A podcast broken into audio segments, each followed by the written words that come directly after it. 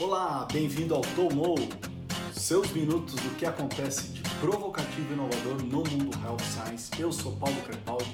Todas as segundas de manhã você acompanha no IGTV e YouTube o vídeo Paulo Crepaldi ou em áudio no podcast Bioral ou vai lá no meu site para acessar os links das reportagens, os relatórios, todo o conteúdo que a gente fala aqui. Bom, queria começar é, falando para vocês é, do que eu acabei de ver agora, super recente, é, uma postagem de um amigo meu jornalista, excelente jornalista, Eduardo Tedesco. Depois vocês podem seguir ele aqui, ó, no Twitter dele, que ele posta é, toda semana os destaques é, das revistas, tanto brasileiras quanto as revistas é, no mundo. E uma dessas capas de revistas me chamou muito a atenção, que é a do The Economist. Olha só, é, o medicamento correto para a economia mundial. Então, a gente não poderia iniciar o nosso bate-papo e as minhas anotações sem falar do coronavírus. Então, eu prometi para vocês falar do SXSW, não vou falar hoje, porque as agendas não estão definidas ainda. Por exemplo, o Ozzy Osbourne, que era um dos palestrantes esperados, já cancelou. Então, eu vou esperar essa agenda de healthcare se consolidar para eu trazer aqui para vocês é, esse assunto de novo, tá? É, vamos falar ainda de coronavírus. Não é só festival que ele está cancelando, não. É, tá tendo problema também com a indústria farmacêutica, principalmente na China e na Europa, tá? É, os representantes de vendas estão sendo limitados é, e não podem fazer visitação face a face com os médicos.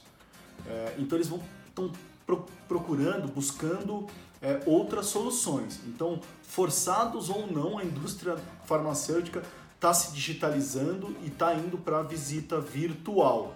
É, e aconteceu uma outra coisa: a empresa Viva, que é um dos líderes mundiais de CRM, liberou para os seus clientes é, um feature é, de visita virtual.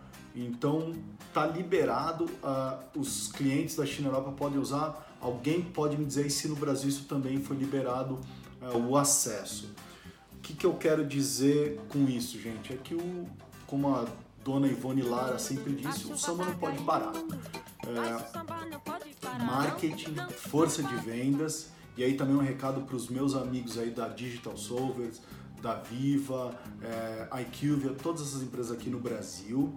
Olha só essa oportunidade, tá? É, executivos, qual é o plano B de vocês. Se isso acontecer no Brasil também, se não for permitido a visitação face a face ou for limitada, se os eventos, jantares, os congressos, a educação médica continuada, se tudo isso sofrer uma transformação, o que, que você pensou em fazer com essa verba? Já se reuniu, já sentou com a sua equipe para discutir isso? Não fez nada disso? Corre lá, que você precisa começar essas reuniões e ter esse plano B é, já arquitetado, porque a gente não sabe o que vai acontecer. E aí, um recado para aquelas pessoas é, que costumam tomar café comigo, almoçar ou tomar aquela cerveja é, IPA. A gente sempre fala de transformação na saúde, acho que dessa vez não tem jeito. É, é o momento, você que deseja transformar, mudar um pouquinho a indústria da saúde, chegou a sua vez, Sai que é sua. Sai que é sua! Brasil! Vamos ver o que mais é, que eu trouxe aqui para falar é, nas minhas é, anotações aqui. Vamos falar de pesquisa clínica, tá? É, uma empresa de tecnologia que organiza pesquisa clínica chamada LeapCure é, trouxe um dado muito interessante do estudo piloto que ela fez o ano passado, em 2019, na qual ela constatou que recrutar pacientes via influenciadores digitais da saúde é, aumenta muito o alcance é, disso, desse recrutamento, tá? Aumenta muito o alcance é, a, da informação a chegar isso até o paciente. E mais interessante ainda, tá? Eles trouxeram dois dados nesse estudo que eu anotei. É, um deles está aqui, ó. É, 85% a mais de alcance versus as campanhas digitais, tá? E um FII né, de apenas 10% gasto comparado com as campanhas digitais também, ou seja, sai mais barato também é, recrutar para pesquisa clínica via influenciador é, digital. Eles fazem um custo aqui é, de 30 a 40 dólares por paciente. Olha só que legal. Parabéns para a Lipcure é, e para esse estudo também. É, vamos falar de laboratório. A BMS anunciou seu novo branding. É, agora tiraram o hífen, não tem mais o hífen entre Bristol e Myers. É, então fica mais fácil, a gente não vai se confundir mais na hora de escrever o nome da empresa. E Uh, o logo também mudou, tem uma cor diferente, então eles fugiram do azul e verde tradicional da medicina, é, trouxeram um outro tom, uma outra cor e colocaram uma mãozinha estilizada.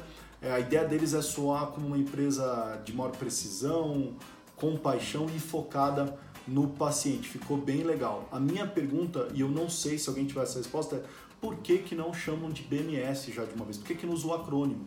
Assim como fez a Procter Gamble, P&G, tá? A Iperafarma anunciou essa semana a compra do portfólio da Takeda de medicamentos de prescrição e isentos de prescrição. Então, Dramin e a vieram para essa conta. O valor é de 825 milhões de dólares e ela se torna agora a maior empresa farmacêutica no Brasil. Então, muito legal. É... Vamos falar de produto versus serviço, tá? Essa eterna discussão, você não deve vender um produto, você precisa vender um serviço e a Audi partiu é, para essa ideia aí agora também de vender é, serviço. Então agora ela tem o Audi Select, que é um plano de assinatura mensal é, na qual você pode pegar é, dois diferentes níveis é, de modelos de carro. É, então vai de 995 dólares a 1.495 dólares mês, com direito a duas trocas, seguro, cobertura completa. Eu achei bem legal, esse serviço está já funcionando nos Estados Unidos. E para encerrar o nosso bate-papo hoje, inteligência artificial finalmente aterrizou na indústria da saúde. A gente teve agora em janeiro o primeiro medicamento produzido inteiramente através da inteligência artificial entrando é, nas pesquisas clínicas em seres humanos. Esse é um medicamento é, da Essentia, é um medicamento para toque é, e agora ela atingiu esse estágio de ensaio clínico. Alguns dados que a Essentia revelou é que a inteligência artificial pode reduzir é, o custo de um medicamento em 30%. Tá? Para vocês terem uma ideia, há 10 anos atrás, o retorno de investimento da indústria farmacêutica estava em torno de 10%. Tá?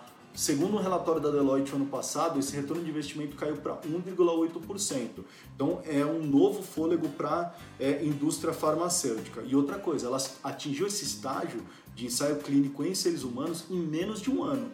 É cinco vezes mais rápido do que a gente vê usualmente. Então, vamos torcer para que tudo dê certo, que agora a gente tenha um novo modelo aí é, de produção de medicamento.